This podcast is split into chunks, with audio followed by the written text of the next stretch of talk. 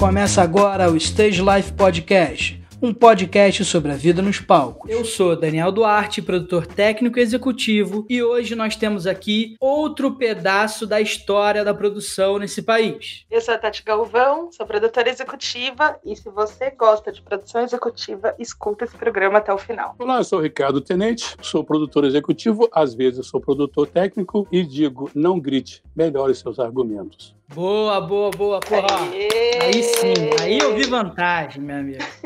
Como diria o nosso querido amigo Álvaro Nascimento, que já foi citado em outros episódios, o problema real das coisas são os detalhes. Eu falo muito isso, eu falo muito isso. Eu tô sabendo. Eu gosto muito dessa frase. Aliás, são três frases que eu uso muito. Eu sempre cito essas frases e, na verdade, são quatro agora com a primeira que eu falei. Mas eu sempre cito frases porque eu sinto que, às vezes, você pode sintetizar um pensamento no meio de uma confusão porque numa produção executiva, às vezes você tem que ter um argumento forte e uma frase, às vezes, sintetiza aquele argumento, ao invés de você ficar perdendo tempo para explicar. É isso. Então, ó, primeira coisa, deixa eu te agradecer por você estar aqui com a gente, de você ter aceitado e ter ajustado o seu horário em meio à sua mudança de casa, de, de enfim, muito, muito, muito obrigado por estar aqui com a gente. De nada, imagina. Nesse início de programa, eu queria que você falasse primeiro seu Instagram ou alguma outra rede que você queira divulgar. Eu queria que você falasse para quem está escutando a gente quantos anos de profissão você tem e com quem você atua hoje ou o que você está fazendo hoje, porque eu sei que hoje você já não acompanha mais artistas, mas tem a sua empresa. Então, para a gente dar esse panorama, para a gente startar esse papo de verdade.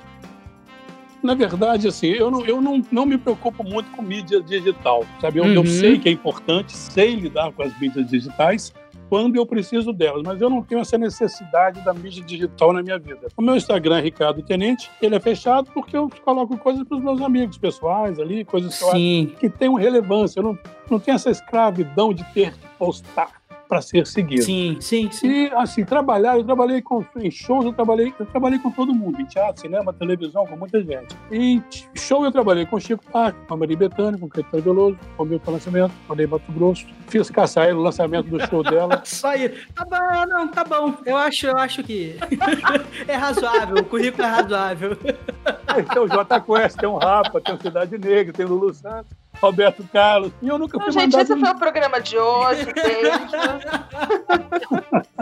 Então, assim, eu, na verdade, não é que eu não esteja trabalhando com artistas. Eu trabalho com artistas também, sabe? O que acontece uhum. é que eu estava fazendo o Chico Buarque, quando o Chico parou a temporada dele, eu estava fazendo o J Quest, saí para fazer o Chico, e quando o Chico parou a temporada, eu resolvi parar um tempo, foi em setembro, falei, vou ficar parado até dezembro, para preparar a minha empresa, que seria uma empresa de agenciamento e vendas de show. Uhum. Aí eu comecei, em 2019, a preparar um festival junto com as pessoas da minha cidade, que foi o Conecta. A gente lançou ele em agosto. Então, durante o mês de 2019, a gente preparei junto com ele o, o Conect, que deu muito certo. E aí, enquanto isso, eu comecei a me preparar para vender show, que eu achava o seguinte, eu estava já começando a achar que estava cansativo para mim, pegar voo todo dia, aquelas coisas todas, e me preparei para começar 2020 com isso também. Mas aí veio a pandemia e aí eu resolvi tirar, de certa forma, umas férias sabáticas, dar uma reavaliada, uma estudada em algumas coisas, analisar algumas coisas, entendeu? Foi importante, porque eu fiquei enfiado em shows há 36 anos. Então, quer dizer... Que beleza. Chega uma hora que você tem que parar também para curtir o que você fez, né? Senão você só fica fazendo. E aí. Hum, você está trabalhando com isso há mais tempo do que eu tenho de vida, Tenente. Pois é. Na verdade, é uma coisa que eu sempre falo que eu acho muito interessante. Eu sempre quis ser ator. Eu fui para o Rio de Janeiro, eu sou do interior de Minas Gerais. Eu fui para o Rio de Janeiro para trabalhar como um ator. Eu queria ser ator. E a música me escolheu. Sabe, eu trabalhei muitos anos em loja de disco e eu trabalhei como DJ durante cinco anos, que na verdade eu fui discotecário. Eu brinco, eu não conto que eu fui discotecário, que eu entrego a idade se eu falar que eu fui discotecário. Então, assim, é, porque naquela época dizia o DJ, não era DJ, era discotecário. Meus irmãos são músicos, todos são músicos, microfone, uhum. todos tocam violão, guitarra, bateria, e eu fui para a arte, mas a música quis que eu ficasse com ela. Então, assim, pelo fato de eu ter trabalhado tantos anos em loja de disco, e muitos anos em, em, como DJ, eu tenho uma herança musical muito boa e um ouvido muito bom. Meu ouvido é muito bom. A base é bem construída, né? Não, eu conheço sertanejo, bom sertanejo, eu conheço a música sertaneja, eu conheço a música clássica, eu conheço, sabe, o pop, eu conheço o funk, eu conheço. Uhum. Eu sei analisar se o cara afinou, desafinou. Né? Quer dizer, é uma coisa que eu aprendi ouvindo, né? Você vai ouvindo música, você vai educando o seu ouvido. É assim, tudo se educa, né? Tudo se educa. É isso. Eu fico vendo, às vezes, nos grupos que eu participo, muitas pessoas querendo que se faça alguma coisa. Uhum. Eu acho assim, o que tem que ser feito, que nós precisamos todos entender claramente, é que não adianta nós cobrarmos do governo que algo seja feito, porque não, não depende só do governo. Que é, algo... Tem que partir da gente, tem que partir de cada um e da nossa educação, né? Da nossa educação, tem que partir da, da comunidade médica, científica, para dizer o que tem que ser feito. Precisa ter, precisa ter um protocolo. A gente é muito indisciplinado. Ninguém está seguindo uma disciplina, ninguém está seguindo um padrão. Tá todo mundo cabelo barata voa, sabe? Quer dizer, nós que somos produtores sabemos que isso não funciona assim. Ao invés da galera se unir para pensar no coletivo, tá cada um atendendo a sua necessidade de forma individual, né? Vamos colocar no nosso universo. A sensação que eu tenho é que eu, cada técnico chega no aeroporto no voo que quer, chega lá na cidade e liga, cadê meu carro? Não está meu carro aqui. Uhum. O técnico de luz vai montar a luz, o técnico de, os técnicos de luz não chegaram para montar, ele fica lá esperando. É mais ou menos isso. Eu sou um cara organizado. As coisas que o Álvaro, nós dois começamos praticamente juntos. Uhum. Mas ele usa muito uma frase minha, porque uma vez eu nunca tinha feito produção executiva, eh, técnica sozinho. Eu sempre fiz produção técnica junto dos artistas que eu fazia produção executiva. E o Álvaro um dia me chamou para fazer fazer produção técnica do Lulu Santos. Eu falei, pô, mas eu não faço, eu, eu, eu não vou, o meu cachê é de produtor técnico, executivo. Ele me pagou o cachê de produtor executivo para fazer produção técnica. E aí eu falei, bicho, foram as minhas férias, porque eu fazia tudo. Normalmente agora eu só fazia produção técnica. Uhum. Eu só cuidava daquilo. Eu era aquele cara que chega para academia diária. Era uma maravilha falar isso para ele. Academia diária. a gente está sempre cobrando de nós a diária. É, exatamente. Olha, aproveitando que a gente passou por alto nesse assunto de pandemia. Depois a gente volta nele, eu acho que ele é profundo. É, muito. E ele também não é o foco principal aqui, eu acho. Acho que o foco principal é mais falar sobre a tua experiência mesmo, Tenente, pra gente poder. Mas ele acaba sendo, sabe? Ele vai acabar sendo porque ele impactou demais o nosso mercado. O nosso mercado só existe se houver aglomeração. Sem aglomeração não tem arte, né? Como é que você vai fazer arte sem aglomeração? Exatamente. Aglomeração você tem que ter arte. Você tem pessoas no museu, você tem que ter pessoas no balé, você tem que pessoas no teatro. Uhum, qualquer tem plateia. pessoas indo na livraria comprar livros, você tem que ter pessoas no cinema, quer dizer, a arte necessita da aglomeração. Uhum. É muito louco as pessoas não darem importância a algo que gere tanto dinheiro, tanto emprego, tanta renda e fica meio relegado a segundo plano, às vezes, nesse país. As frases que eu uso no mercado, que eu acho muito importante nós temos, todo produtor, o produtor precisa saber que ele tem que ser aquele cara que acorda de madrugada e acorda bem, porque três horas da manhã, quatro horas da manhã, eles vão te ligar e você vai dizer, alô, o que, foi? Pois não, peraí, vou olhar isso. Uhum. Porra, cara, agora é hora de ligar, se você vai falar desse jeito, não entra nesse mercado. Exatamente. Então eu digo assim, o, o diabo mora no detalhe. As coisas grandes todo mundo vê todo mundo enxerga. É o palco grande então, mas a bateria ou a pilha para botar no microfone, se você não prestar atenção, não tem show. Se você chega no ginásio, não procura o cara que apaga a luz na hora que vai começar o show, o show fica esperando achar aquele cara naquele espaço enorme. É o detalhe que você tem. Se você marcou um assento mal marcado para o seu artista, ele vai chegar mal-humorado no show, o músico vai chegar mal-humorado, o técnico vai chegar mal-humorado. Então você tem que fazer bem feito. Não é para o artista, é para o artista, para o técnico, para o músico e para o carregador que é quem faz a coisa andar. São detalhes que fazem a diferença, o tratamento com as pessoas. O segundo, tome prejuízo financeiro você recupera. Isso aí. Não tome prejuízo artístico. Se você começar, a pessoa começar a falar que você pisou na bola, o mercado não vai querer você. Por que ele vai querer? E o terceiro, por último, mais ou menos importante, que eu já falei em outras lives, é que um sim é um sim, um não é um talvez. É quando você fala de argumento, muitas vezes, você, quando você está certo, Amei. você chega para a pessoa certa, explica certamente, às vezes é um não para o cara, mas por que chega um sujeito? Porque tem a coisa do impasse. Em, em produção, você não pode deixar criar o impasse. Não pode ter impasse em produção, porque, gente, eu sou de uma geração que não tinha celular. Sim. E não tinha problema. Não existia problema. Eu vou contar para vocês que você chegava num lugar para pegar um voo. Se o avião cancelava o voo por algum motivo, você tinha que esperar todo mundo chegar no aeroporto. Não é o que você pudesse fazer. Você ia fazer um show na praia de Copacabana, para você fazer uma ligação, você tinha que atravessar o aterro do Flamengo naquele movimento infernal, correndo para fazer uma ligação. Então, assim, muita gente fala, pô, a gente resolve tudo. Não, não é que eu resolvo tudo. Eu sei respeitar as pessoas pessoas, eu sei falar com as pessoas, eu sei entender o problema do cara e contra-argumentar com o problema dele para que ele resolva o meu. E essa, esse bom senso em produção ele é fundamental. Total. Porque não adianta você chegar e gritando para chamar atenção sobre. Eu chamo isso de marketing do erro. O produtor que grita muito no palco para mim, não é o produtor certo. Porque se eu tiver que gritar no eu fiz a produção mal feita. Com certeza. Né? Ah, caramba, ninguém viu isso. Eu não vi isso. É, o Álvaro também, no, eu, fiz, eu fiz curso com o Álvaro, já trabalhei com ele em outros, outros eventos. Uma coisa que ele fala muito no curso dele também é o seguinte: o cara que grita toda hora, todo momento, ele cai num senso comum da equipe dele, das pessoas que estão em volta. Ah, esse cara grita o tempo todo, ele tá gritando só mais uma vez. Agora, o cara que não grita nunca, que fala com vozinha baixa, com todo mundo, na hora que ele dá um grito, amigo, a coisa muda de figura. Isso é uma coisa que eu brinco muito em shows complicados. Quando tudo está muito complicado, ganha quem grita mais alto. Quando eu tenho que chamar a atenção de um técnico, de, de alguém, eu chamo separado. Eu não chego, pô, você não, eu não tenho que expor a pessoa. Não faz sentido, sabe? E outra coisa que eu acho importante é que quem te põe no mercado, eu sempre disse isso para várias pessoas, quem te põe no mercado não é o artista, não é o empresário. Quem te põe no mercado são os técnicos. Com certeza. Você está lá no palco, tá? você está trabalhando lá, precisa de um produtor executivo, precisa de um produtor técnico para você vai indicar o cara. Pra, ó, não, eu tenho um cara que trabalhou, eu, é alguém vai indicar você para mas não vai ser o empresário que vai falar, pô, trabalhei, ele não está no momento ali. Às vezes o empresário nem sabe avaliar muito bem isso também. Uhum. Né? Então a gente tem que tomar cuidado. A arte se faz quando você faz bem alguma coisa. Isso é arte. Então, quer dizer, se eu estou fazendo bem o meu trabalho, se a Tati está fazendo bem o trabalho dela, se o Daniel está fazendo bem o trabalho dele, nós estamos em nível de qualidade com a Gal, com o Caetano, Sim. com o Milton, com com Paul McCartney, porque no que nós nos propusemos a fazer, nós somos tão bons quanto eles se propuseram a fazer no deles. É isso que tem que ficar claro para nós. Você não está com Paul McCartney porque você é bonitinho, você está porque você é competente. Se você é competente, você está no nível do Paul McCartney. Então você é tão bom quanto o Paul McCartney, só que você não é famoso. Sim, você não é uma pessoa pública, você está pelo backstage, mas é A isso. gente tem que ter essa consciência da nossa importância sem pretensão, sem falsas vaidades. Nós somos importantes, mas todos nós não sou eu, Ricardo Tenente, somos nós. O técnico de som, o técnico de luz, é o produtor técnico.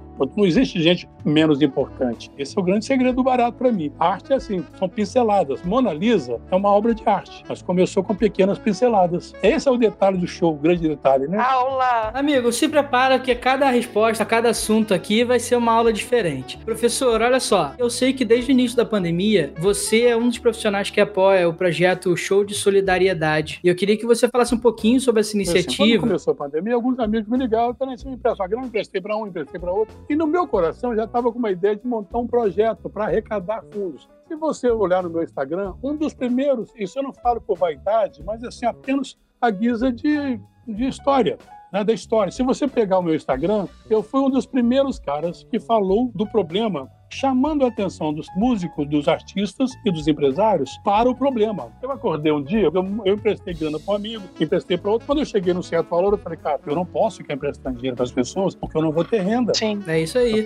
resolver isso de outra forma. Mas eram pessoas que eu não podia negar. Sabe? E aí eu fiz um vídeo falando: olha, pessoal, temos que fazer isso, temos que fazer aquilo, temos que tomar cuidado. Senhores empresários, senhores artistas, cuidem de vossos técnicos. Ninguém tinha feito isso naquele momento ainda. Quando eu falei isso, aquilo repercutiu de uma forma tal que o meu Instagram é fechado E essa minha chamada no Instagram saiu para o mundo inteiro. Fiquei impressionado do poder da mídia, porque foi para. Teve gente em Paris que repostou, em Portugal, gente famosa na, na, na Dinamarca, chegou coisas para mim do meu vídeo lá, gente, gente, quer dizer, de repente ele saiu pelo mundo, as pessoas mostrando aquilo. Então o show de solidariedade foi o seguinte: a Elsa, o Tony Garrido, queria fazer um projeto, ligou para a Elsa, que me ligou, e nós três fizemos, junto com o Rodrigo, sobrinho do Tony Garrido, fizemos uma reunião para criar um projeto. Eu sugeri, em princípio, um projeto chamado Cestas Básicas, que seria um projeto que a gente botaria o Tony toda sexta-feira é, conversando com alguém, a sexta-feira, e pediria que pessoa seria um cantor qualquer, eles fariam, conversariam, ganhariam a grana, cantariam e pediriam a grana para a gente ajudar quem estava. O meu plano era ajudar o Brasil inteiro. Mas aí, por causa de agenda, então a conversa foi para outro nome e eu bolei um nome que seria Solidariedade. Aí o Tony, no momento, não gostou muito da palavra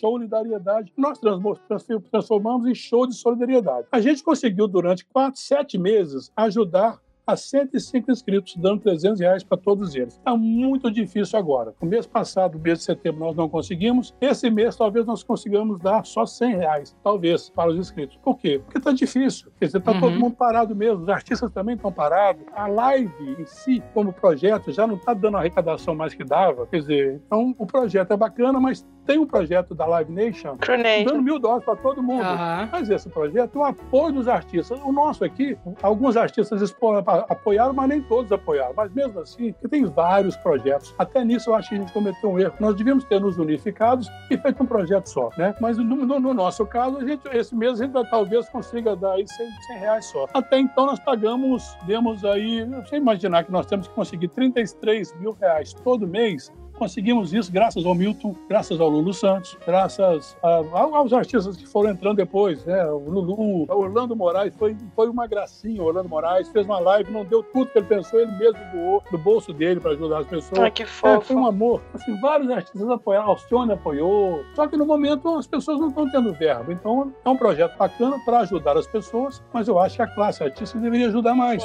Se, se, você pensar que nós estamos dando 300 reais, as pessoas ficam apaixonadas por estarem ganhando 300 reais, que antigamente era diário de alimentação do final de semana. Nossa, Sim, total. Né? Olha que ponto nós chegamos. Mas é um projeto bacana e continua ainda lá no Instagram, show de solidariedade. É só entrar no Instagram, tá tudo explicadinho como é que faz para doar. Ótimo. Quem quiser doar, quem quiser ajudar, é muito transparente. Nós não estamos usando isso para nada. Eu não ganho, a Elsa não ganha, o Tony não ganha, o Rodrigo não ganha, nós só estamos sendo empáticos, estamos sendo solidários. E a gente agradece por isso, por ter criado projetos tão importantes como esse, que a gente, né, que está dentro desse mercado, sabe o quanto a gente está sofrendo. Então, qualquer coisa importa, qualquer coisa. Nem que seja um, um apoio, sabe? Isso já faz a diferença. Nós pensamos o seguinte: as pessoas estavam dando cesta básica. Eu, eu admiro muito quem conseguiu. Só que a gente, o Tony, quando nós todos conversando, o Tony tinha falado: olha, gente, eu acho que dar a cesta básica é muito bacana, mas as pessoas não precisam só de cesta básica. A gente bolou uma forma de dar dinheiro. A gente dava dinheiro no cartão. Então, quer dizer, a pessoa podia ir no supermercado e comprar 300 reais no supermercado. Ou podia pagar uma bastante. conta. Ele podia pagar uma conta. Ou ele podia também trocar com alguém. Falar: ó, vou falar conta com você no supermercado, você paga o gás para mim. Né? Sim, total. Foi bacana, deu certo. Vamos ver. Eu não vou desistir dele, vou continuar com ele, porque, na minha opinião, eu vou dar uma notícia ruim para vocês. Na minha opinião, eu acho que isso vai até junho. É o seguinte: primeiro live que eu fiz com a Elsa,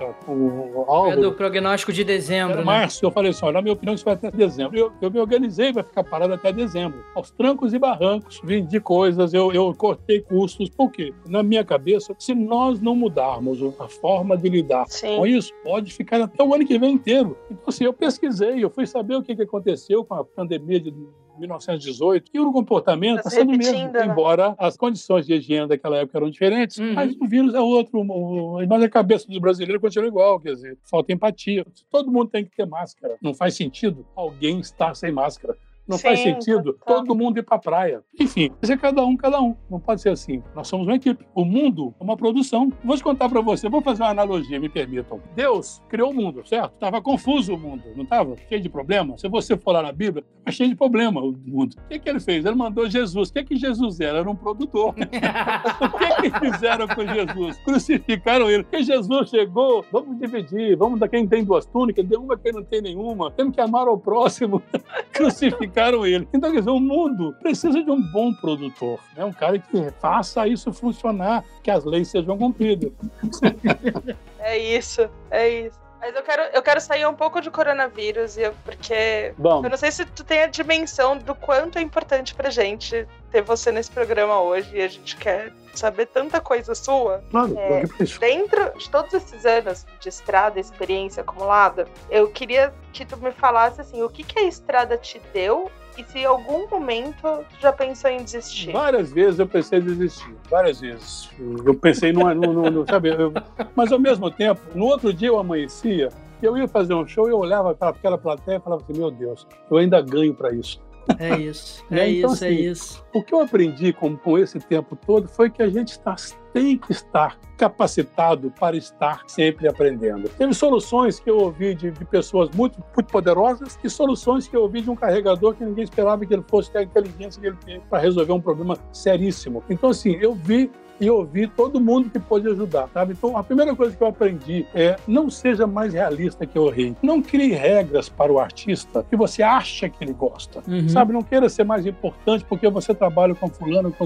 Não, um monte de gente que eu, que eu conheci, que eu acho que muita gente achou que talvez não se tornasse nada, se tornaram grandes produtores, se tornaram pessoas fantásticas. Então, assim, o que eu aprendi é que eu estou sempre aprendendo. Eu aprendi a resolver os problemas sem reclamar. Eu aprendi que trabalhar em equipe é fundamental eu aprendi que você tem sempre que chamar as pessoas e ser claro, porque nem sempre o que você diz é o que a pessoa entendeu. E eu acho que muitas vezes a gente discute mais pelo óbvio do que pelo, pelo problema. Quantas vezes aconteceu de você chegar no, lugar, o cara chega e vender os lugares onde a mesa de PA não tem o que vender o lugar. Aí você vira e fala, mas a mesa de PA no meio, para você, para o cara não sabia. Já aconteceu isso, do cara não saber. Tem cara que é contratante de show, não sabe o que é ser. Então, por que, que saiu o tenente? O tenente saiu de uma otimização. Eu sempre gostei de trabalhar com otimização. Então, assim, o que eu aprendi foi o seguinte: quando eu fui trabalhar com o Chico Buarque, em 88, no Canecão, eu era assistente de um diretor chamado Naum Alves de Souza, era um diretor de teatro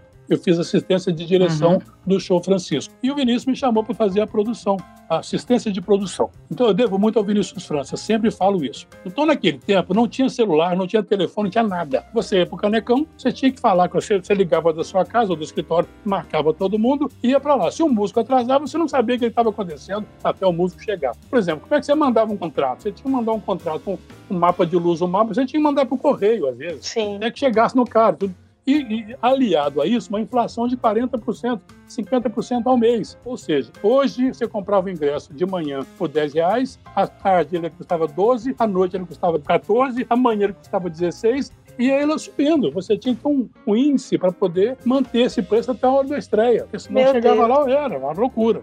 O que, que eu aprendi? Eu, eu trabalhei com o Wolf Maia no curso de edição de, de, de interpretação para vídeo. Então, assim, como eu venho de teatro, eu tenho um olhar de teatro, de acabamento, que os meus shows têm um padrão de qualidade muito excessivo. Você tem no palco as pernas e as bambulinas. Sabe o que são isso? Pernas e bambulinas? Uhum. As pernas protegem os bastidores laterais e as bambulinas aquelas luzes que ficam penduradas aquelas varas, o rudimento lá para cima. Eu sempre faço questão de que as pernas estejam perfeitamente alinhadas, simetricamente alinhadas, as bambulinas na altura certinho. Eu gosto de acabamento. Eu gosto disso. Com o Wolf Maia, eu aprendi a decupar, né? Porque você ia gravar, por exemplo, no, esse curso do Wolf é o curso que deu origem depois à, à escola de interpretação dele. Aí lá surgiu Felipe Camargo, surgiu Guilherme Fontes, os atores surgiram desse curso do Wolf na época. Eu também era ator, mas eu fui para outro lado. Então hoje você fazia uma gravação de dia dentro de um estúdio, mas era era noite. Então quando você ia para a rua, era de dia, você ia fazer alguma coisa de dia, já tinha que decupar então aquilo ali para ter continuidade aquela roupa que o cara fez hoje, uma semana depois ele tinha que estar com aquela roupa de novo. Porque na outra semana seria aprender a fazer externo. Então, cara, na verdade, a gente gravou ele chegando em casa hoje e na outra semana a gente ia gravar ele saindo para chegar em casa. Entenderam? Então, quer dizer, tinha uma, um, uma diferença uma semana na, na roupa das pessoas. Uhum. Quando eu cheguei lá no, no, Canecão, o Vinícius falou: nós vamos para São Paulo, vamos ficar seis semanas em São Paulo, de quinta a domingo. Eu fiz, eu pensei, como é que eu vou sair daqui? Como é que eu vou achar essas pessoas quinta-feira? Porque na quinta-feira eu passava de som era um horário, na sexta a casa veio no outro horário, no sábado no outro horário e no domingo no outro horário. Então a passagem uhum. eu chego passa som todos os dias. Mesmo hoje, com as mesas digitais, ele passa som todos os dias. Então o que, que acontecia? Eu falei assim: essas pessoas vão sair e vou ligar para onde? Onde é que eu vou achar o músico? Então eu fiz um cronograma, que era a decupagem da, das edições. 8 horas acordar, 9 horas sair, 10 horas e tal. Aí cheguei no aeroporto, o Chico pegou aquilo, 8 horas acordar, 9 horas sair, depois parece o quartel. Começou a me chamar, o Vinícius começou a me chamar de, de, de, de tenente, o Chico começou a me chamar de tenente, virou tenente por causa disso, porque era seu, qual é a ordem do dia? Tem amanhã acordar, toque de recolher, virou tenente por causa disso. Então, assim, o que, que, que, que é o meu show? Todos os shows que eu faço produção, eu mando todas as informações para todo mundo. O chefe dos carregadores recebe meu cronograma, o cara do transporte recebe, o caminhão recebe, todo mundo sabe tudo. O hotel sabe a hora que eu vou chegar, a hora do meu check-out, todo mundo sabe tudo. Por isso é que eu falo, se você tiver problema no dia do show, você não passou a informação direto. Cara. Porque com o mundo de hoje, com celular, com tudo digital, Total. é impossível você alguém criar um problema. É impossível alguém cometer erro. É nessa um mesma pegada que vem o seguinte ponto que eu queria colocar. Há tempos atrás, era comum você sair de casa para fazer turnê que durava três, quatro meses.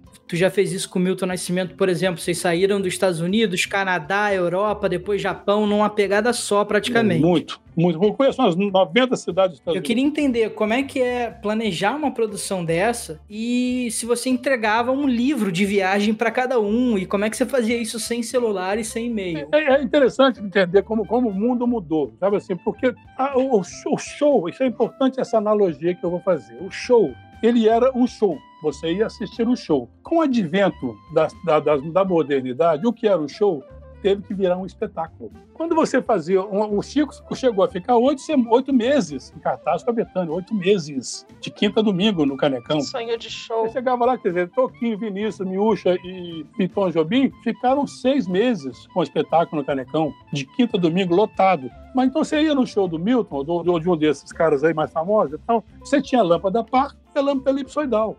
E o show era muito denso, era aquela coisa bonita e tal. Então, quer dizer, com o advento da modernidade, tem, hoje tem tanta coisa para te manter dentro de casa e tanto assim, tem segurança na rua, que tem que ter um motivo muito bom para você sair de casa.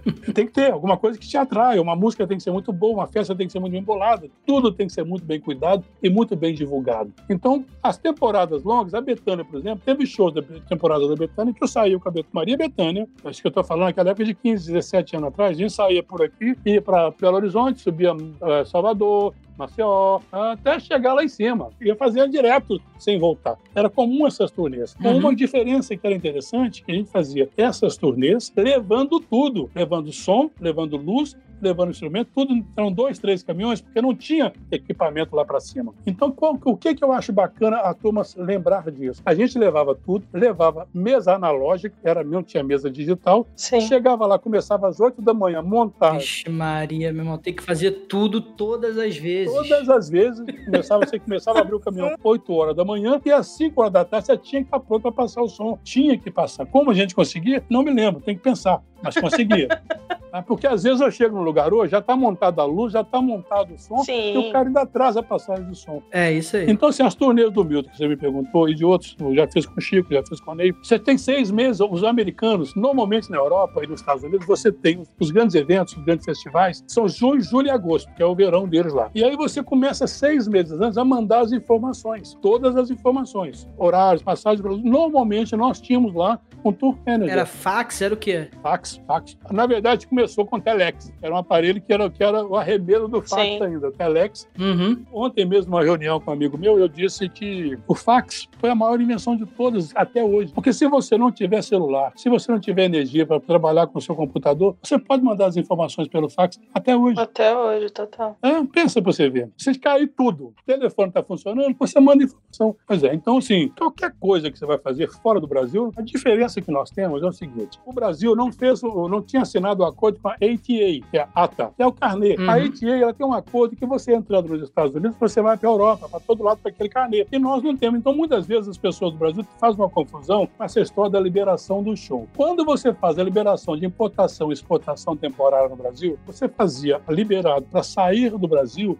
e voltar do Brasil, mas não te permitia entrar em lugar nenhum, você entendeu? Eles entravam porque o cara quebrava uhum. o galho. Para você entrar nos Estados Unidos, você tem que ter um documento provando que aquele equipamento é usado, é da banda, é o carnê que eles chamam. Uhum. Então, quer dizer, desde sempre eu trabalhei sempre sabendo que para fazer viagens por fora do Brasil, você tinha que ter uma organização, porque o americano é muito organizado. Eles são muito bons no que eles fazem, eles inventaram o show business. Tem uma frase, there's no business like show business, né? Quer dizer, não tem negócio, não é, é, é a frase dele. Tem uma música que fala assim, there is no business like show business. Nesse momento, eu não quero entrar em questões políticas, uhum. porque é uma discussão muito longa. Os governantes precisam entender a importância que é, por exemplo, se eu ficava quatro meses fora do Brasil, hoje nós não temos nenhum cantor que fique quatro meses fora do Brasil. Né? Isso, não, isso, isso não é uma crítica, isso é uma, uma análise mercadológica. Para você chegar a ficar três meses fazendo os grandes festivais lá fora, não quer dizer que para ser bom tem que ser avaliado pelo gringo. Não é isso. É que é para ser bom, você tem que ter alguma coisa para vender lá fora. E nós precisamos tomar cuidado com isso, porque esse mercado que nós tínhamos de vários cantores ficarem viajando para fora do Brasil, trazendo dólares e vendendo a nossa cultura,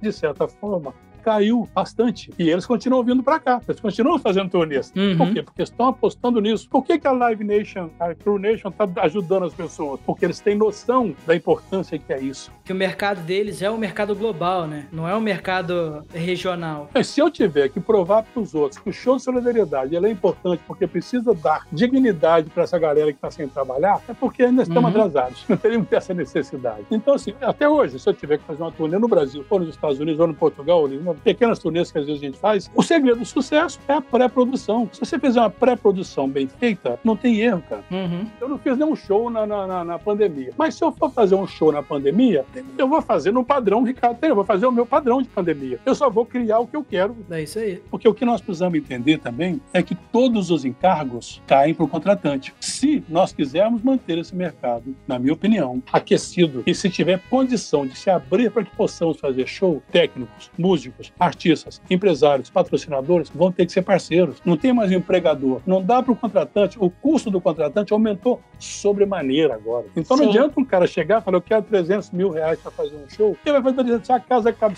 30 mil, ele vai poder botar só 7 mil lá dentro. Como é que ele vai fazer dinheiro? Não, a conta não fecha. Fica inviável fazer. Agora que os teatros estão abrindo, que a gente está vendo, ah, agora só pode ter 50% da capacidade, 40% da capacidade. Vixe, se você continuar exigindo o que você exigia antes, a conta não vai fechar nunca. Não tem como viabilizar. Não tem como. Então, você não adianta reclamar sempre. Eu acho assim, quando você reclama do problema, você faz parte do problema. Eu dou solução. A minha solução seria o seguinte: eu, eu, eu investiria em shows ao ar livre, ao, ao invés de usaria grades, porque grades minha cara, fazia para cada um seu quadrado com grades, aumentaria uhum. a entrada, porque tem que ter mais, tem que ter mais traqueiro para poder ter o fluxo ser mais rápido, saída de emergência ser mais rápido, banheiro químico botava dentro do hospital de coberto, o banheiro químico sem cobertura, aberto, porque aí você puxava o exaustor, tirava aquele ar ali de dentro, mandava aquilo para algum lugar. Eu vou pensar como fazer da melhor maneira possível. Se eu tiver que fazer um evento, não é o governo que vai me dizer. O governo não sabe fazer show. O, médico não sabe fazer show. Quem sabe fazer show somos nós. Se nós não criarmos uhum. um jeito é, seguro de se fazer um show, o governo não vai saber fazer. O governo não sabe fazer. Se o governo soubesse fazer show, não nos contratava para fazer showmício, não é verdade? Me arriscaria a dizer que governo, quando muito, sabe governar, né? Não, eu, eu, eu,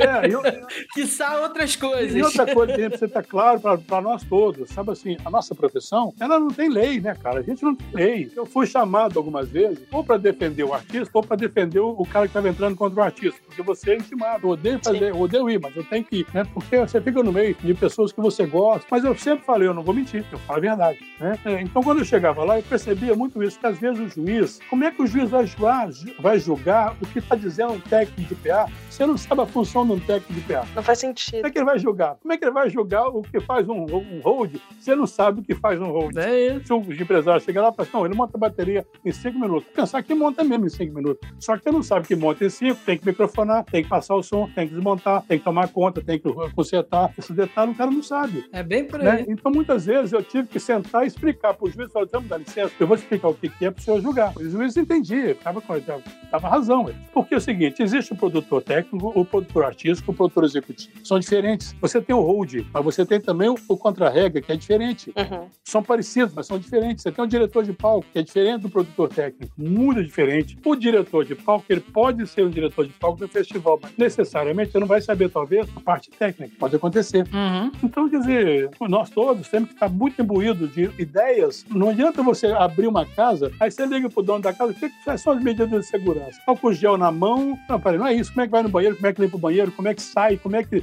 o ar fala? Por exemplo, avião tem um sistema chamado EPA, H-E-P-A. O EPA, ele, a cada três minutos, ele filtra o ar do avião. Então, é menos provável que você pegue o, o bicho dentro do avião. Mas pode pegar. Uhum. Né? Mas tem um sistema de ventilação apropriado para evitar que isso aconteça. Cara, nós estamos há quase um ano desse negócio. Ninguém pensou nada em que filtra o ar ainda. É isso. Ninguém pensou uma forma de purificar o ar de um grande ambiente. Não, meu amigo. Vamos, vamos ver como é que fica. Professor, a gente, quando você falou no telefone há um tempo atrás, antes da nossa gravação, para alinhar nossas agendas e tal, você estava me explicando por alto que você adaptou o cronograma que você tinha na época que trabalhava com TV e teatro e trouxe ele para os shows e que talvez você tenha sido um dos caras que desenvolveu o cronograma que a maioria dos artistas usa até hoje. Não, não é pretensão, não quer ser pretensioso, o cronograma já existia por aí, né? Uhum. Mas naquele tempo o cronograma não era normal porque as pessoas dos mercados às vezes me pediam aquele papel, manda aquele papel que você faz, sabe? Então assim, eu percebi isso porque, por exemplo, quando eu cheguei na... Eu, eu estava no Chico em 88. Eu saí do Chico e fui pro Milton. O Milton tinha um tipo de cronograma lá, mas ele não era, ele era mais para equipe. O meu cronograma, eu, eu adaptei esse cronograma para fazer ele, otimizando ele para toda a produção. Todo mundo sabe tudo, entendeu? Eu pego um cronograma, eu mando para todos eles, todos que estão envolvidos naquele show, tem que saber o que vai acontecer. Todos. Porque aí não tem problema. Todo mundo que escreveu, não leu, vale o que está escrito. Né? É isso aí. Quando eu saí pro Milton, o meu cronograma ficou no Milton, continuaram usando ele lá. Eu fui pra Betânia, meu cronograma ficou na Betânia depois que eu saí. Gente, isso é muito maravilhoso. Por que, que eu tô dizendo isso? Não, não que os outros que entraram não soubessem fazer cronograma, não é isso. Mas o que eu percebia que isso acontecia, porque eu cheguei um dia no Vivo Rio, tinha dois artistas que iam se apresentar, e os cronogramas estavam lá, pregados na parede. A Martinha, que era a produtora do executivo na época, a Martinha olhou e falou: você conhece esses cronogramas? Eu lembro. Era os teus. As mesmas letras, com as mesmas cores, diagramado igual eu sempre diagramei. Era o meu cronograma e continuou lá. Então, assim, eu não digo que eu inventei o cronograma, porque seria muita pretensão minha, mas eu sou um dos que introduziram, certamente, o cronograma uhum. nesse mercado aí, eu tenho certeza disso, porque, cara, era muito gozado as pessoas pegarem aquilo e ficar, sabe, chegava lá no, em Recife, às vezes a pessoa nunca tinha visto aquilo. Uma curiosidade, quando eu fui trabalhar na ISA, eu tinha meu cronograma que eu fazia com a Gal, né? E aí, quando eu entrei pra ISA com o Daniel, eles usavam já um cronograma que acho que a Cris usava com o Rapa, se eu não me engano, que era um modelinho, e era um cronograma que eu já usava com a Gal, era o mesmo modelo. Que eu falei, gente, o, mas é igual. O do Rapa, o do Rapa ele, ele era vermelho e preto, porque o do Rapa foi eu que botei o meu cronograma ficou no Rapa. É o teu cronograma, porque depois de um tempo, eu já trabalhando com Silva, a gente foi fazer um festival com a Marisa Monte, em Fortaleza, e eu tava trabalhando com a Maria Fortes. E daí, a Fefe me mandou um cronograma, eu falei, pô, igual cronograma? Ela falou, ah, é porque a gente usa. Eu falei, cara, todo mundo usa o mesmo cronograma. É o teu, tenente. Não, não, eu acho assim, o cronograma, na verdade, ele é igual, porque o cronograma, é como o show é o mesmo, né? O cronograma sempre não, é o mesmo. Não, não, é o formato. Tenho certeza é, que meu, esse o meu, modelinho aí é o teu cronograma. É, o, meu, o meu andou por aí, sabe? Ele andou por aí, porque assim, o meu, eu, eu, eu, vou dizer para vocês, o cronograma, por que, que a gente tem que tomar cuidado com o que a gente aprende? Aquela aprende a produção.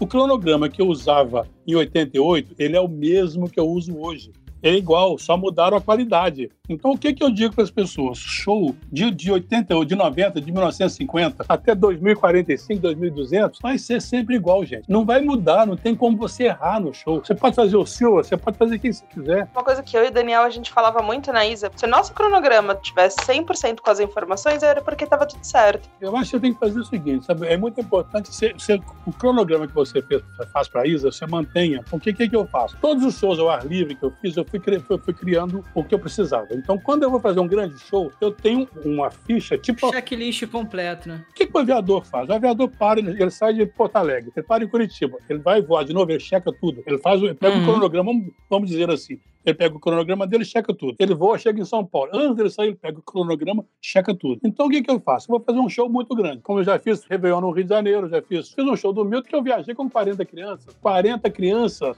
pelo mundo. Meu Deus. Você chegava em Los Angeles, você chegava em Nova York, você chegava em Tübingen, por exemplo, na Alemanha, como é que você arruma arroz e feijão para esses meninos? Já tinha que arrumar. né? Então tinha um show do meu chamado Missa da América Negra. Eu viajava assim com 40 crianças e mais uns 35 músicos, a orquestra, o Milton com a orquestra de jazz sinfônica. Só de rosa de jazz sinfônica viajando pelo Brasil eram quase 60 pessoas, 40 pessoas viajando, só, de, só da orquestra. E você tinha que organizar isso. Então, assim, o que, que eu faço nos meus grandes eventos? Eu tenho, eu chamo de vademecum. E, e é, é, o vademecum, é, é o advogado. é, o advogado tem, né? Venha comigo, é o livro do advogado. Então eu olho e tem lá, show ao livre, vai fazer um show, precisa ter.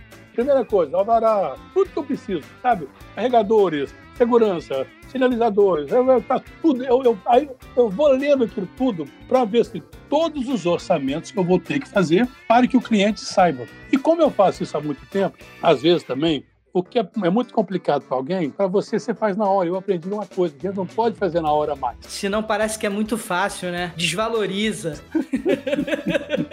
Não, eu fui chamado para fazer um evento lá. Eu não vou dizer os nomes dessa menina. Tomara que ela nos ouça. Eu não vou dizer o nome dela. Tomara que ela nos ouça. Ela trabalhou comigo e ela me chamou para fazer uma produção de um evento que acontecia lá no, no Teatro Municipal. Eu fui para uma reunião com o chefe dela. Chega lá, o chefe falou: não, porque eu queria, eu vou precisar do som, quero luz, LED. Eu peguei, peraí, eu queria que você me fizesse esse orçamento. Eu tenho uma certa urgência. Eu falei: tá, pera um momentinho. Liguei pro Dominique. Na época, o Dominique, o Dominique, eu vou precisar do... Então pode ser o Dominique, a BKS, pode ser, sabe, precisa do preço. Né? Então eu também, pego o preço e sou fiel às pessoas. Se a pessoa vai lá, faz direito, eu indico ele para outras pessoas, eu faço o preço justo, quero o preço justo, né? Dominique me falou, Dominique, eu preciso de quanto é? A Dominique falou, mais ou menos isso, agora eu tenho mais ou menos isso. Liguei para a luz, liguei para a companhia de luz, falei lá, oh, preciso de luz aqui, falei, não, como é que é isso aqui e tal, me deu o preço ali. Ou seja, eu, sa... eu sentei com o cara, em duas horas eu tinha dado pelo orçamento do evento dele lá no, lá no municipal. E duas horas ele batendo papo. Eu estava com o evento fechado, o custo fechado dos fornecedores. Pronto, passei meu cachê para ele, fui embora. Fiquei esperando ele me ligar, conversar. Tá? Aí a vida vai continua, você vai fazendo outras uhum. coisas. Esqueci daquilo, me ligou, esqueci.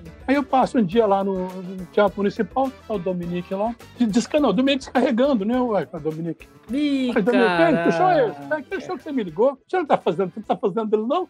Puta não.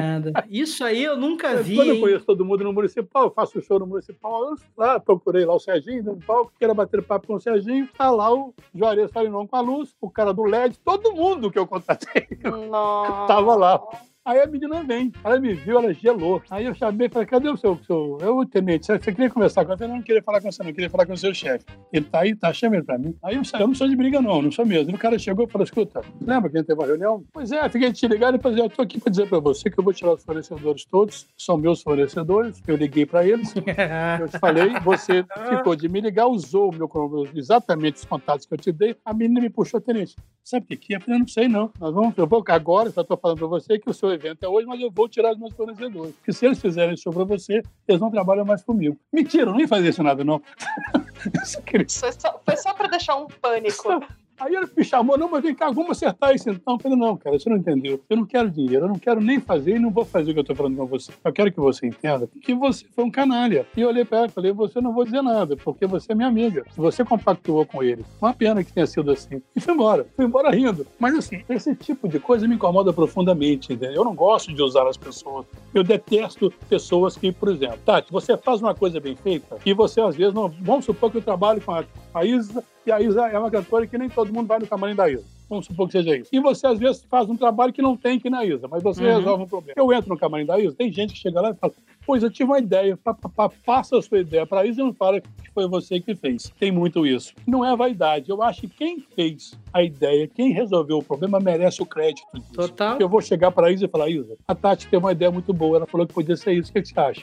Sabe como? É isso que a gente tem que ter, essa consciência da importância das ideias do grupo. E a gente tem que ser o que a gente é. Você quer ser bacana, você quer chamar a atenção dos amigos? Faça os amigos confiarem em vocês. Quem trabalha comigo, não discute o horário. Eu marco o horário, o cara sabe. Se, se o tenente marcou esse horário, eu pesquisei os voos, eu tentei achar a melhor solução para os técnicos, eu tentei Sim. achar a melhor solução para os músicos.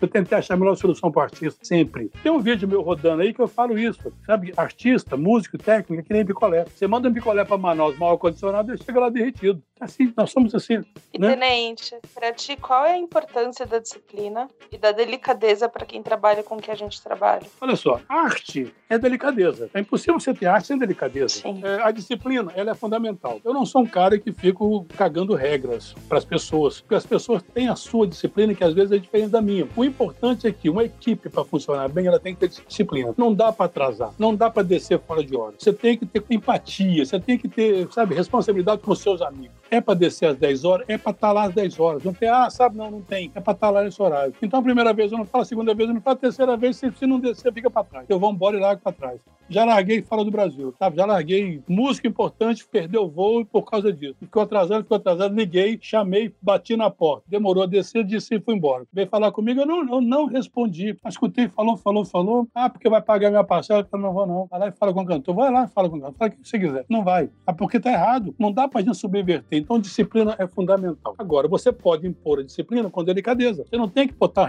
uma coisa de tenente. É, tem que fazer porque eu tô mandando. Não. Olha só, por que, que você vai fazer? Você vai fazer por causa disso, disso, disso e disso. Eu nunca digo, você não vai fazer porque eu não quero, porque eu tô mandando. Não. Tem motivo para que você uhum. seja disciplinado. Tem horários a serem cumpridos. O nosso trabalho é feito por um elo de cadeias. O indisciplinado, porque não cumpre o horário, não serve para trabalhar para mim. Eu não quero perder tempo discutindo com uma pessoa que está errada. Como é que eu vou discutir com alguém? Mas qual, com qual conceito você tem de estar certo ou errado? O conceito de estar certo ou errado é qualquer pessoa que prejudica uma equipe está errado. É, é simples assim. Então, onde é que entra a delicadeza? Eu detesto produtores, como eu disse para vocês, que são mais realistas do que o rei, que ficam, às vezes, tratando mal um fã, que esse jogo é muito importante, trabalhando com esse, com aquele cantor. Eu trabalho com quem paga meu cachê. Qualquer pessoa que pagar o meu cachê, eu vou ter o mesmo respeito que eu tenho por, se eu estiver trabalhando com o Paul McCartney. O cara está pagando meu cachê. Ele me contratou por excelência. Nós somos contratados por excelência, para fazer bem feito o nosso trabalho, seja o artista que for. Então, assim, muitos fãs que eu pensava que era só um fã, foram anjos que me ajudaram muito lá para frente depois. Sabe assim, pessoas que eu barrei, queria falar com o Caetano, por exemplo, J Quest no Beer Day em Nova York, BR Day lá em Nova York. O J Quest tem muitos amigos. E naquele show, em 2017, me parece, a Globo tinha falado que o J Quest tinha 16 convidados só. Chegou alguns convidados que não tinham como dizer não. Então nós estávamos com 24, 30. Nós estávamos com, nós estávamos com 16 a mais. Era uma coisa que podia conseguir colocar para dentro, mas tinha o tempo era curto, porque eles chegaram na hora que a gente ia pro palco. Então, quer dizer, tinha que falar com o cara da Globo, tinha que pegar os convidados, não ia dar tempo. Você pediu pra fã ajudar. Não, não, o que aconteceu? Quando eu saí lá fora, um cara lá fora, tenente, Caraca, meu amigo, porra, quantos anos? Quanto, onde é que você tá? Quanto tempo eu não te vejo? Eu falei, pô, Claudio, o que você tá fazendo aqui? Ele falou, eu sou o chefe da segurança. O cara morava em Nova York, tinha uma empresa de segurança. Eu não me lembrava dessa história. Ele chamou o fulano e falou, meu amigo, vem aqui, esse cara aqui, que eu te falei, o tenente. Eu era um segurança, eu tava na porta lá do show, lá em São Paulo, e ele chegou, eu falei, eu queria, eu sou muito fã do, do Falcão, cara. Deixa eu tirar uma foto com o Falcão. Esse cara me pegou, me botou no camarim, eu, eu não lembrava disso, eu não tô querendo ser magnânimo. Não dá pra você lembrar de todo mundo que você fez alguma coisa. ele falou, me botou lá dentro, eu tirei foto com o Falcão, ele me deu cerveja. Cara, eu fiquei lá dentro do camarim, com o Xandão, com todo mundo. E esse cara, pô, Tenente, te devume. Ele era muito fã do, do Rapa, né, cara? Aí eu falei, que você é o chefe da segurança? Pô, tu vai quebrar um gato. Eu tô com 16 pessoas a mais aqui. Cara, o cara botou todo mundo pra dentro. Um cara que eu não sabia quem era, não ia ver nunca mais na minha vida. Né? Quer dizer, ele sabia que podia fazer isso, porque ele sabia que a gente teria, se eu chegasse no cara da Globo, eu conseguiria botar essas pessoas ali. E ele pôs, ele ajudou. E aí eu fui lá no cara da Globo, falei, ó, eu tava com essas pessoas, chegaram a mais, infelizmente não dava para não, estão aqui dentro, precisa pulseira, me deu 16 pulseiras. Quer dizer, pô, tenente é foda, não, não sou foda. Deus é escandaloso. Cuide bem das pessoas, você não sabe o que, que vai acontecer. E eu tenho milhares de histórias assim, que eu já contei em outros casos, não sei. Eu vou contar uma outra. Eu estava com a Betânia no Canecão, na época ainda, chegou um cara, português, falou, Paz, por cá, queria falar com a Betânia, minha mulher é muito fã da Betânia e tal, e eu queria que ela tirasse uma foto com a Betânia e tal. Falei, ah, mas a Betânia às vezes atende, às vezes não. Se ela for atender, não tenha dúvida, eu coloco o senhor lá e tal. Coloquei o cara pra dentro com a mulher dele, nunca mais ia ver o cara. Isso foi em 98, lembrei. Aí fui lá fazer a Eco 98, a Expo 98, uma Betânia leva todos os equipamentos dela. Chegamos lá com quase, quase 3 mil quilos, quase 2 mil quilos, aliás, de equipamento. Porque tem muita coisa que é de percussão que não tem na Europa. Agora tem, mas em 98 não tinha. Agora em Portugal tem a, a Rode DC, que é do Nuno, que tem tudo que você precisa. Você liga, arruma tudo. Um adendo. Você sabe o que quer dizer Rode DC, essa empresa? Não. É uma melhor empresa que tem de backline em Lisboa. E em Portugal e para a Europa, se precisar de algum lugar. Chama Rhodes DC. Quer dizer Rhodes do caralho, que é o nome da empresa. Rhodes do caralho. Que são realmente Rhodes do caralho. É do Nuno essa empresa. Aí, cara, eu lá né, na, na, Polícia Federal, com aquele monte de equipamento da Polícia Federal deles, né, para entrar lá. Foi eu lá parado, aquele monte de coisa enfileirada, foi todo mundo embora. O Rode estava comigo, era o Cássio, que é o Rode da Betânia. Era, ele sozinho fazia sete músicos, e a Betânia montava tudo sozinho, três percussão. Uhum. É, Marquinho Lobo, Reginaldo Vargas, bateria do Pantico, e o cara sozinho montava tudo. Sério, o é um Rode assim que eu, admiro muito. Aí, meu amigo, eu lá com o Cássio esperando, chega um cara e fala: o gajo tenente não estava trabalhando com a Betânia? Eu olhei pelo assim, não entendi muita pergunta. Eu falei, não, pô, eu sou tenente. Eu falei, então sei, não tá me conhecendo? Eu falei, não, eu sou aquele cara que tive lá, é um senhor, já de 65 anos. Eu tive lá com a minha mulher há dois meses atrás, no show de Canecão e tal. Você me levou lá, ah, que bacana. Eu vim aqui ver ela chegar e até cumprimentei ele falando, né? E eu falei, o senhor tá vindo, tá indo de onde? Eu não trabalho aqui. O que, que o senhor é? Ele era o diretor da Polícia Ixi, Federal. Maria. O cara era o rei da cocada preta, cara. Eu olhei pra ele assim, falei, seu equipamento tá tudo certo, tá tudo certo, o documento tá aqui. Ele falou, pá, pode deixar liberar os caras, tá tudo certo, o documento dele, eu conheço o gajo. E tava mesmo, não menti pra ele. Cara, o cara me liberou um negócio que eu ia gastar duas horas, três horas pra sair. Eu não tinha ideia quem era. Então, quer dizer, a gente não faz o bem, gente. Não é por causa da lei do retorno. Entendeu? Faça o bem. Atenda as pessoas. Seja carinhoso com as pessoas. Porque você nunca sabe o que vai acontecer, se você vai continuar naquilo. Você... Agora, eu fico muito triste quando eu quero falar com alguém e as pessoas não me tratam como eu trato. Sim. Filhos de amigos meus foram muito bem tratados em shows meus. E um, alguns deles não trataram meu filho tão bem nos shows deles. Mas é a vida. O que eu vou fazer? Eu vou falar com o cara, pô, tu não fez a mesma coisa que eu fiz? Não, eu sou assim. Quem não é, paciência. Paciência, exatamente. Como que tu enxerga os novos produtores no mercado e o que que eles têm de bom e o que que falta na formação desses profissionais? Na verdade, assim, os, os novos produtores, eu, eu, eu, não vejo sempre como novos produtores. Se a pessoa vai lá e faz um show direito, ele é um bom produtor. Eu, eu não consigo, se você me perguntar, muitas vezes o que eu vejo em alguns produtores, talvez alguns deles tenham um pouco dessa história de ficar, alguns, não digo todos, de ficarem muito vaidosos, estar trabalhando com, com essa ou aquela pessoa. Em alguns eu já encontrei casos assim, de não dar atenção devida a um fã, uma coisa assim. Mas, de uma forma geral, eu acho que nós somos muito bem. A, geração de, de, de produtores e holds do Brasil são profissionais muito sérios, muito bons. Sabe? Então, assim, eu não vejo muito. Você me perguntar, eu, eu me surpreendo muito com a, com a juventude dos meninos que estão aí hoje. Hoje em dia diversifica-se muito, né? A minha geração, a gente acumulava um pouco mais de função, mas também era diferente, porque por que, que eu posso ser produtor executivo e técnico? Porque o Chico fica seis meses em cartaz, seis semanas, desculpe. Então eu vou lá, monto, deixo tudo pronto. O produtor técnico não tem mais trabalho durante seis semanas. Sim. Vai fazer o quê? Tá tudo pronto, no mesmo lugar, sem sair. Assim, eu, eu, eu vejo eles com o mesmo talento, com a mesma vontade, com o mesmo querer que eu tenho de fazer as coisas. Porque se uma pessoa está trabalhando como produtor, porque ele é bom, senão ele não estaria ali. Mas já vi casos assim de produtores chegar no show, o palco completamente delimitado, o espaço. Ele chegou e falou: cadê a mesa de, de monitor? E saiu fora da linha delimitada e pisou em cima da PM5D RH. Vixe. Pisou em cima dela. Ela estava no, no, escuro, né? Ele botou o pé em cima dela assim, quebrou o visor de LED dela. E aí ele não, não queria assumir que tinha errado. Não, você errou. Tem uma, tem, um delim, tem uma faixa branca aqui delimitando o palco. Pode pisar para lá. Se não tivesse a mesa, tinha caído do palco, né? Ainda bem que ela quebrou a mesa, não quebrou ele, menos mal. Mas então, assim, eu acho que assim, a, a facilidade que eles têm com a internet, a rapidez que eles têm para resolver as coisas através da internet agora, não deveriam ficar tão escravos e tão dependentes de celular e do WhatsApp. Porque pode ser que uma hora você não tenha, pode Boa. ser que uma hora você não tenha sinal, sabe? Mas você tem que contar um pouco com, com, a minha geração conta. A gente sabe que pode contar com o celular, mas eu não confio. Eu tomo todas as precauções antes. Então acho que a geração nova é muito. É, às vezes faz uma apresentação muito grande de, de, um, de um rider, bota cores demais no rider, e o cara às vezes não vai, não vai imprimir aquilo, ele vai imprimir em preto e branco. Né? Então, quer dizer, vai fazer o cara gastar tinta à toa. Não que não se deva ter qualidade no rider. E quando imprime? Quando imprime. Porque às vezes você tem que imprimir, porque o cara tem que subir, uhum. sobe aquilo lá para cima às vezes, né, para o grid, fica lá em cima com o grid. Mas, então, assim, eu acho que a geração de hoje é tão boa quanto qualquer uma, né, os mais novos. Alguns, como eu te disse, eu estou falando que eu vi, uma certa arrogância, mas que eu acho que é da idade também, o tempo vai tirar dele essa arrogância, você vai aprender que não é por aí, e, mas que são normalmente, a média é 99%, são muito bons, muito bons. A, a turma nova, já vista vocês dois, estamos aqui falando um tempão, vocês fazendo perguntas pertinentes. ah, obrigada. Né? Perguntas pertinentes advêm do paro que sabe o que está fazendo. Mas não é, a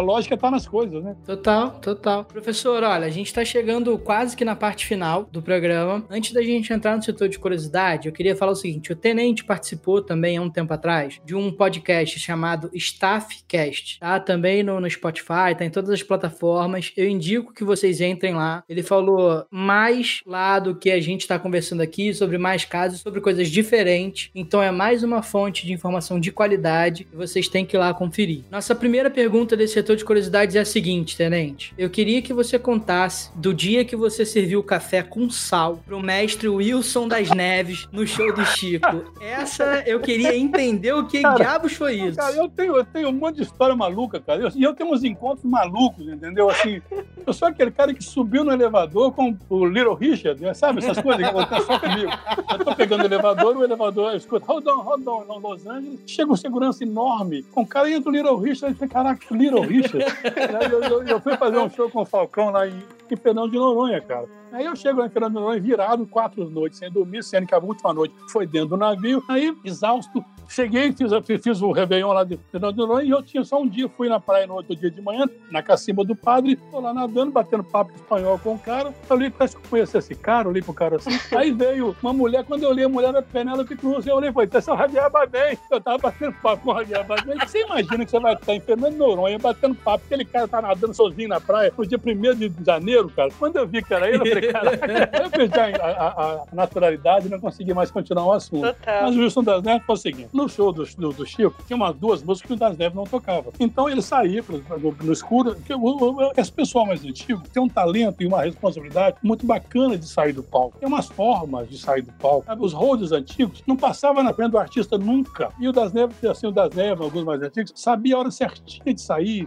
Saía ninguém via, voltava, ninguém via. Porque tem aquela coisa do road entrar me querendo ser escondido, que chama Total. mais atenção do que se ele entrar normal, né? ele entra normal, já sabe que eu tô entrando pra consertar alguma coisa. chama menos atenção, Eu sempre né? peço, não entra normal, vai lá Em lugar normal. de correr, não é no palco, né? A não ser que seja uma emergência, emergência. Mas mesmo emergência também você tem que ir, já ir sabendo, porque você vai pra emergência correndo, você chega lá e vai dar cabeçada a mesma coisa. A pressa não é, não é bacana no palco, nunca, né? Mas o Das Neves saía sempre, ia lá pros bastidores, eu ficava esperando ele ali. Normalmente ele batia um papo comigo, eu botava um café para ele, ele tomava um café, fumava o cigarro dele e voltava pro show. Eu ficava sempre na penumbra, sempre tô na penumbra ali. Todos nós sabemos que é aquele cantinho escuro do teatro onde o show acontece, né? Uhum. É os, são os bastidores e tal. E, cara, naquele dia tava lá a, a, a, a, os montes de sachê de açúcar e tinha de sal também, porque tinha algumas coisas ali de salgadinhos. E o Das Neves chegou, cadê o meu cafezinho? Eu fiz o um cafezinho dele, misturei, deixei o café para ele. Mas aí a história que ele contou foi meio longa. Aí ele foi entrando, porque tinha um corredor grande assim para ele entrar. Ele foi entrando pro corredor e o café é quente, cara.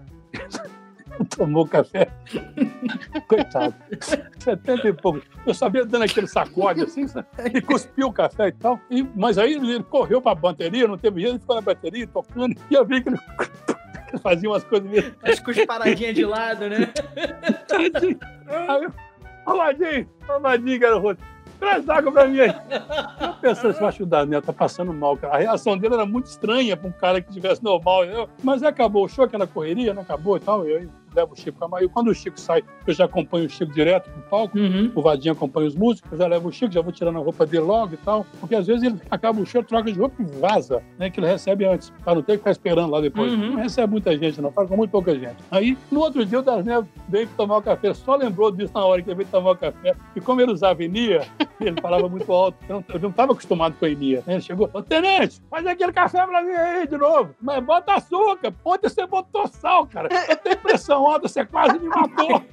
Caraca, bicho, eu olhei sal ainda. Caraca, meu Deus do céu, puro, cara. Eu botei dois, misturei bem. Devia ter provado, né? Então, pô, calma, Mateu, coitado. Ai, Já tem pressão alta, eu dou café com sal pra ele. Isso da neve morre no palco. Quem foi envenenado pelo tenente, eu tava morto, minha carreira acabou. Meu querido, muito amigo, eu gostava muito dele, a gente se dava muito bem. Ele e o mestre Marçal, são dois caras assim que eu tenho várias histórias. Muito bom de mexer. A nossa segunda curiosidade, a gente queria saber como foi a emoção de ter sido reconhecido como tour manager do ano de 2019 pelo Prêmio Profissão Entretenimento. Sabe que eu fui, eu fui indicado três vezes, sabe? A primeira vez eu, eu não. Esse negócio de você ligar para as pessoas, ah, eu, eu pensei assim, ah, se você votar, ele vota. não, vou falar para ninguém votar, não, não larguei lá. Mas aí eu vi que a mídia, falei, deixa eu ver como é. Aí, sério mesmo, aí quando eu fui indicado pela segunda vez, eu falei, bom, eu fui indicado, eu ganhei duas vezes. Aí fui indicado, eu falei, olha, aí eu coloquei, aqui, ó, tô indicado para tour manager e tal. E aí ganhei, foi muito bom ter ganhado, porque, na verdade, no fundo, eu sempre fui o tour manager. Né? Embora eu seja o produtor executivo, eu acumulo muito essa função de ser tour manager, porque é o cara que gerencia as turnês, né? Então, quer dizer, Sim. é uma coisa que eu faço, que eu sei fazer, que eu gosto. Por quê? Porque uma das coisas que eu acho que um produtor tem que estar atento é na logística. Ele tem que ser esperto em logística. Ele tem que ter planos A, plano B, plano C. Não dá para você chegar para o artista e falar, não dá para você ir embora hoje. Se o artista falar comigo, eu quero ir embora hoje, eu vou dar um jeito ali. E não vou dar um jeito ali caro, não. Eu vou tentar achar um avião bom, num preço bom. Porque é o seguinte, gente, aprendam. Produção tem que ter problema. Sim. Porque se não tiver problema, não precisa de produtor. É, a gente não tem então, emprego. Quanto mais enrolado, quanto mais chato é o artista, melhor eu acho. eu vou lá fazer meu trabalho, ah, porque eu vou ganhar dinheiro e vou cobrar mais é caro. Depois. Então, assim, eu fiquei muito emocionado pelo reconhecimento. E se advir de eu ser indicado de novo, eu vou declinar, porque não faz sentido você ganhar. Né? Eu ganhei duas, ganhei, ganhei duas vezes, achei muito bom. Se eu tivesse ganhado uma vez, é eu já estava felicíssimo. Então, é muito bom ganhar. Eu fiquei muito feliz de ter sido eleito a primeira vez. E fiquei muito emocionado de ser eleito a segunda vez. Muito emocionado. A gente está chegando na parte final do programa. E aí, ai, ai, vamos ai. Às, às três perguntas que a gente faz para todo mundo, Tenente. Então, então tá, eu só das três perguntas pode ser que nem o gênio, eu vou querer dinheiro, vou querer não trabalhar mais, vou viver muitos anos. É quase isso, é quase isso, ó. Vamos lá, a primeira delas é o seguinte, eu queria saber se no início da tua carreira passou pela tua cabeça que você estaria hoje onde você tá, fazendo o que você faz e principalmente com a relevância que você tem. Bom, eu, eu sou da seguinte opinião, sabe? Sem falsa modéstia, eu fiz o que eu fiz porque eu gosto uhum. do que eu fiz. Então, quando eu brinquei que, que a dia que eu queria parar, eu quis parar disso por causa de intempéries, por causa de chuva. É tipo uma coisa que eu não tenho domínio, Sim. sabe assim? Choveu tanto. Eu, eu, eu, eu terminei o show sem sapato, descalço, molhado, imundo, porque meu sapato pisei no barro, o barro chupou meu sapato. Mas eu falei, a gente, isso foi a minha vida. Mas depois a crítica foi tão boa no outro dia desse show que eu fiquei feliz de ter sido eu que fiz a produção. Então, assim, eu quando eu fiz isso, eu fiz, eu não sabia que existia esse mercado, eu nunca pensei nele. Eu era ator, né? Eu queria ser ator. E eu poderia ter sido um bom ator. Eu deixei de ser ator porque eu, alguém me chamou lá para fazer um teste de sofá e eu não aceitei. Uma coisa que eu fiz na vida, eu nunca abri mão de nada na minha vida, assim, das minhas coerências. Nunca. Se um artista estava errado, ele estava errado. Eu nunca defendi um artista contra um técnico, contra um músico. Se o artista pisou na bola, eu falo, não, você pisou na bola. Eu não fico lá fazendo média, não. Nunca fiz. Eu posso ser gentil na colocação das coisas. Uhum. Mas eu sou bacana, não sou bobo, né? Então, assim, eu estava no lugar certo, na hora certa, e me esforcei muito para fazer bem feito. É simples assim. Por exemplo, eu trabalhei com o Chico, porque eu, tra eu trabalhava com o Naum, não foi dirigir o Chico. Eu trabalhei com, com o Milton, porque um contratante contratou o Chico do Chico, gostou do meu jeito de trabalhar, me chamou para ser o produtor do contratante para fazer o Milton. O Milton viu o meu trabalho, a equipe falou bem de mim pro Milton, o Milton me levou pro Milton, sabe? Foi assim. Uhum. Aí a Betânia, o Álvaro saiu da Betânia, tinha visto o meu currículo, quando a Betânia precisou de alguém, alguém me indicou, não foi o Álvaro não, alguém me indicou para Betânia. Eu fui lá fazer Betânia e Betânia, não, já vi falar de você e tal. Então, quer dizer, eu fui indo porque eu tava, alguém precisava, mas era um mundo diferente também, era um outro mercado. Uhum. E isso é uma discussão para um outro dia nós falarmos, porque houve uma mudança no mercado tão grande que as carreiras estão sendo muito efêmeras. Né? Não tem assim aquela, aquelas carreiras de 50 anos. Por quê? Porque precisa ser renovado, precisa ser visto de novo a estratégia das gravadoras que não tem mais dinheiro, essa aposta em, em músicas fáceis que você faz aí. Eu, eu, brinquei com um amigo meu que as músicas são tão fáceis que eu fiz música e mostrei, mandei para ele, falei, olha, essa música eu sei fazer. Então, quer dizer, tem músicas que precisam ser feitas, bem feitas, para que o mercado se sustente por mais tempo. E agora, uma pergunta que eu gosto muito de fazer. Como que você pensa na sua aposentadoria? Eu não penso nela não, sabe assim? Eu, eu tenho alguns sonhos, eu, eu, vou te falar os meus sonhos. Eu tenho um sonho de, de atravessar a Rota 66 de moto. Que demais. Na idade que eu tiver. Eu tenho vontade de pegar um motorhome e andar pelo Brasil filmando algumas coisas que eu acho bonitas no Brasil e fazer um vídeo sobre isso. Eu quero... O Rio São Francisco é uma coisa tão maluca. O Rio São Francisco é um rio absurdamente navegável. Ele é uma estrada, poderia ser muito mais bem utilizado eu tenho um plano de andar pelo Rio São Francisco, descer todo ele de navio de, barco. Então tem muitos sonhos. Pô, assim tenente, que... esse do navio aí, no, no, barco, quando for rolar, me convida, por favor. Pois é, eu tenho um plano de fazer um livro de produção, porque não tem literatura de produção no Brasil ainda, né? Não tem livro. Que demais! Isso. Existem alguns, mas eles não são criados por quem tem a experiência que você tem, entendeu? Tem um, um livro chamado O Avesso da Cena, que é o melhor que eu li até hoje de produção. Mas ele, ele, ele, ele não chega na área. Não, área, não chega, não chega. Mas, mas dá uma noção muito boa. É o seguinte, o que você tem que ter na, em mente, numa produção, é quando você vai fazer um show no teatro, que já está lá montado o rudimento, uhum. você tem a quartelada, você tem tudo lá, as varas contrabalançadas, como funciona a perna, a bambolina, tem tudo lá. E quando você vai fazer um show, igual eu fiz com o Ney Mato Grosso, no ginásio, e que o Ney queria um teatro no ginásio, eu tive que fazer um teatro no ginásio, com cenário subindo e descendo igual palco, igual show normal. Quer dizer, como é que faz isso? Como é que você faz para ter um show num lugar que você estava fazendo o Canecão, por exemplo? Eu fiz um show do Lulu Santos que tinha um cenário de 18 metros do fundo por 8 de altura. Era no, no Metropolitan. Uhum. Então fazia um U, um U de 18 metros por 8 de altura, tá? Laranjado. E depois a gente tinha que esconder tudo isso, porque o que, que acontecia? Tinha três cenários que eu subindo. Subiu o primeiro, subiu o segundo, subiu o terceiro. Quando subiu o terceiro, aparecia o laranjado. Mas só podia aparecer uhum. no final. E no final caiu o laranjado, tudo. Ele tinha que cair. Então caiu um pano de 18 metros por 8 no chão para mostrar o fundo do teatro. Quanto mais bagunça tivesse lá atrás, era uma coisa meio de desmistificar aquela magia. Era bonito pra caramba. Aí acabou o show de lá para onde a gente foi, nós fomos pro Olimpo, tinha 3 metros de altura. Então você tinha 15 metros de pano sobrando para baixo, imagina. E você tinha que adequar. O Olímpia não tinha 18 metros. O Olímpia tinha, o palco do Olímpia, se tivesse, não tinha 12 metros por 10, se tivesse. Então, quer dizer, como adaptar isso? Como, sabe, equipamentos, como dar problema, como resolver, como substituir, como é que é logística, um monte de coisas, um monte de detalhes que você pode escrever. Como é que é trabalhar com mulher? Mulher presta atenção. A mulher tem uma sensibilidade diferente do homem. Mulher tem um negócio que muita gente briga com isso, que é muito sério, Tati me, me corrige. A TPM é um negócio muito triste, é doloroso, é chato, dá, tem que ser levado a sério. É hormonal, é hormonal. sabe? Então, assim, ela é diferente diferente do homem, ela faz xixi sentado, o vaso tem que estar limpo, né? Tem que ter muito detalhe. Mulher, e não é machismo. Tem, hoje em dia tá tão chato essas coisas. Mulher tem uma delicadeza, uma forma de olhar, que, que, que é, por exemplo, um, um, um, apagador de luz sujo para uma mulher no camarim dela é feio para ela. É feio. Você chega lá, tá cheio de, tá cheio de dedos sujos de alguém que foi sujando. Tem artistas que eu costumo levar a tampa do vaso, tira aquela e bota dela. Ela sabe que ela tá sentando na tampa dela. Sim. Ou quando não tem, eu pego papel. É, papel plástico filme. Que eu, que eu aconselho vocês sempre levar plástico filme para show. Sempre porque tem você que usa ter. aquilo para chuva, você protege o equipamento, protege o piano com aquilo, você usa, usa aquilo para tudo, é muito bom. Então, assim, é, é um pouco disso, sabe? A pergunta eu espero que eu tenha respondido também. Super. Nossa última pergunta é a seguinte: se você não fosse do meio de produção e não tivesse envolvimento nenhum com o mercado musical, o que que você estaria fazendo hoje? Eu estaria tentando ser feliz de outra forma. não foge da pergunta, não. Eu seria psicólogo, eu gosto muito de ler, eu leio muito. Eu, gosto, eu seria psicólogo, gosto muito de psicologia. Eu também. Teria, teria insistido na carreira de ator, talvez. Eu, eu sou um ator razoável, tem filme para provar isso. Boa. Procura aí Memória do Cárcere, vocês vão me ver lá. Memória do quê? Memórias do Cárcere, um filme do Nelson Pereira do Santos. Marquinhos Palmeiras sendo meu figurante, hein? Que isso, meu amigo, agora sim. Não, é brincadeira, eu falo isso pra sacanear ele. Filme de 84. Se você botar aí agora no YouTube, tem uma cena minha já, você já vai ver, eu falo, eu eu fazia um personagem, era um galã, locutor. galã, galã. Não, era um tipo um bigodinho e tal.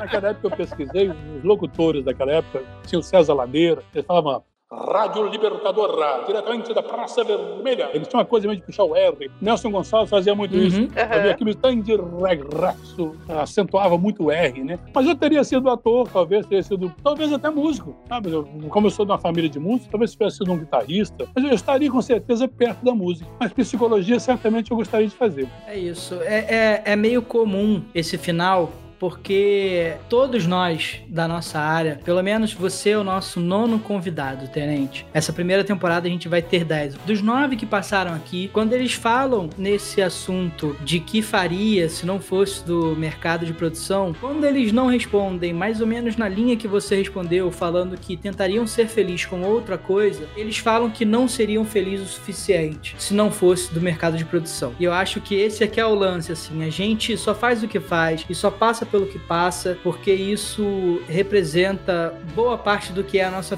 felicidade. Com certeza. E, enfim, é com essa linha de pensamento que eu queria te agradecer por você estar aqui. Pra gente é uma realização ter você aqui. Isso me deixa pessoalmente muito feliz que e bom, acredito que que, a bom. Tati também, porque a gente entende o que, que é ser tenente hoje. A estrada que você ajudou a trilhar junto com o Álvaro, junto com o Pedro Ribeiro, com essa galera que veio bem antes, que veio construindo e pavimentando tudo isso, ela nos ajuda Pedro, muito. Eu vou te falar uma coisa do Pedro, que eu acho muito bacana do Pedro. O Pedro, eu admirei muito o Pedro. O Pedro Eduardo, olha como é que eu admiro muito o William Uhum. Oliveira.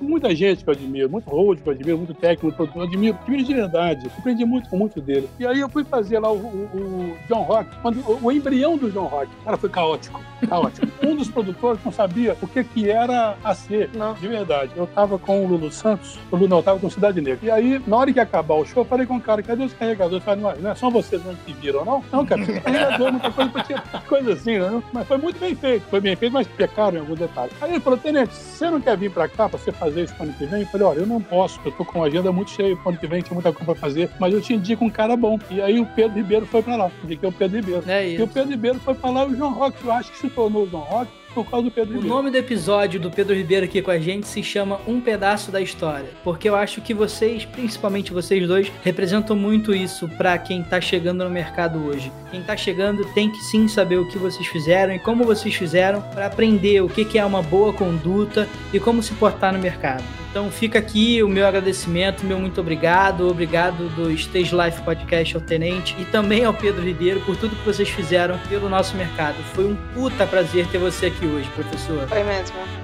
Obrigada. Eu agradeço vocês dois também, de verdade, as pessoas que vão nos ouvir. Eu agradeço muito. Eu acho muito importante essas trocas que a gente tem com gente nova fazer vocês. E vamos tocar o barco, vamos, vamos ser felizes, vamos, vamos, vamos nos unir, é vamos apoiar um ao outro, vamos indicar um ao outro, sabe? Se não pudermos ajudar financeiramente, vamos ligar para os amigos, falar, ó, tá difícil, vamos, palavras de apoio, palavras que possam ajudar as pessoas a sair desse momento. Tá difícil para muita gente, tá difícil mesmo para muita gente. Então, vamos tocar o barco. Não vamos deixar o cortina fechar, não. É isso, é com esse sentimento de esperança que a gente termina mais um episódio do Stage Life Podcast. Muito, muito, muito obrigado Valeu. a todos.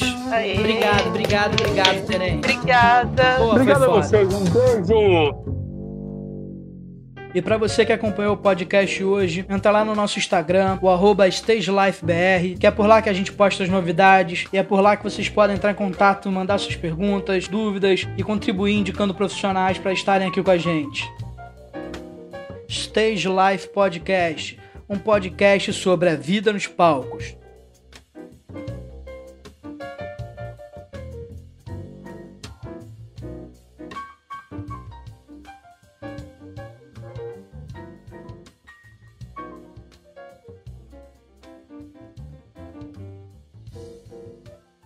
Gente, vocês me fizeram chorar no final desse programa. Amor de Deus. Sob o patrocínio da Perfect, você acabou de assistir. É essa que é pra falar, né? Nossa Senhora!